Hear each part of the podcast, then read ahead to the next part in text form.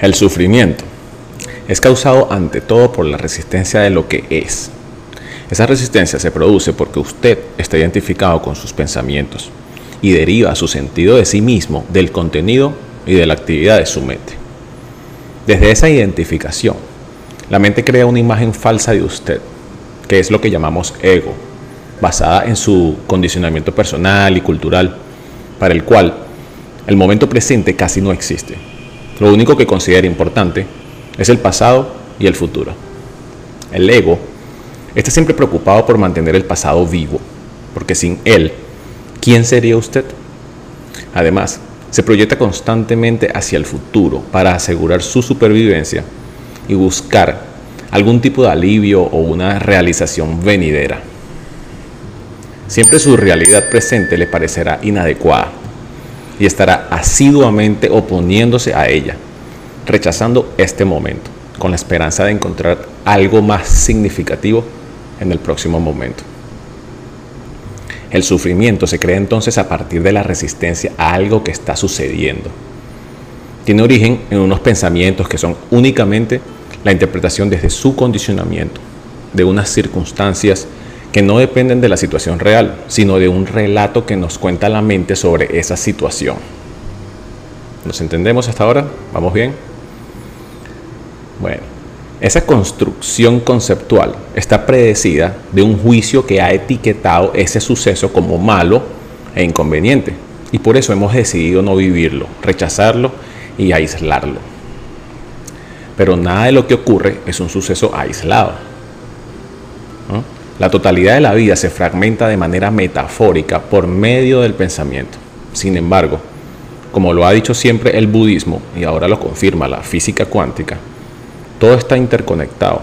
Y en esa totalidad de la vida, quien ha producido ese suceso, como parte del accionar de un diseño global de interconexiones que funciona según la ley cósmica. Imagínese todas las circunstancias que debieron confluir todas las simultaneidades que fueron necesarias para que ese suceso fuese posible, desde el funcionamiento óptimo de su organismo hasta el operar sincrónico del universo. Esto significa que cualquier cosa que esté sucediendo no podría haber sido de otra manera. Y por supuesto no está bajo su control, es potestad del todo, en que también usted está incluido.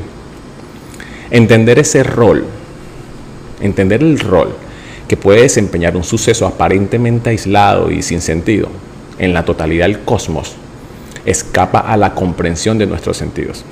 En cambio, tomar conciencia de su inevitabilidad, tener en claro que eso sucede, no tiene que ver solamente con nosotros, sino que es parte del funcionamiento de la energía primaria.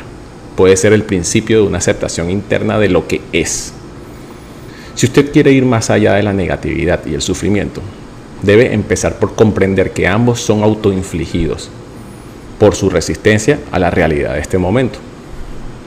El sufrimiento, sobre todo a nivel extremo, podemos decir que en un principio es necesario porque rompe la caparazón del ego, obligándolo a doblegarse.